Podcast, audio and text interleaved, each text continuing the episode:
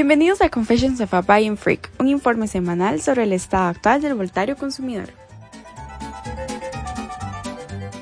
Hoy, en una intervención más, estudiaremos seis fenómenos que ocurren durante y después de la compra.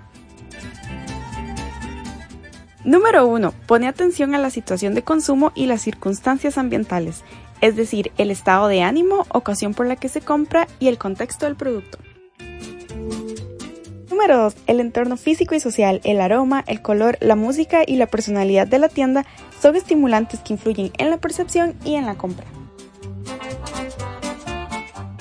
Número 3. Influenciados por la cultura y el estilo de vida, los consumidores gustan de transacciones sin esfuerzo y con alto nivel de efectividad.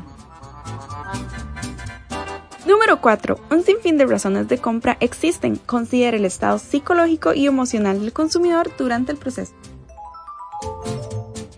Número 5. Satisfacción. Ofrezca lo que promete. El consumidor tiene una voz y la difusión de una mala vivencia puede causar un efecto irremediable sobre la marca. Número 6. Cuando un producto cumple su ciclo, revéndalo, recíclelo o guárdelo. Las posibilidades son infinitas pero valiosas. Ahora que tenés la teoría, ponela en marcha.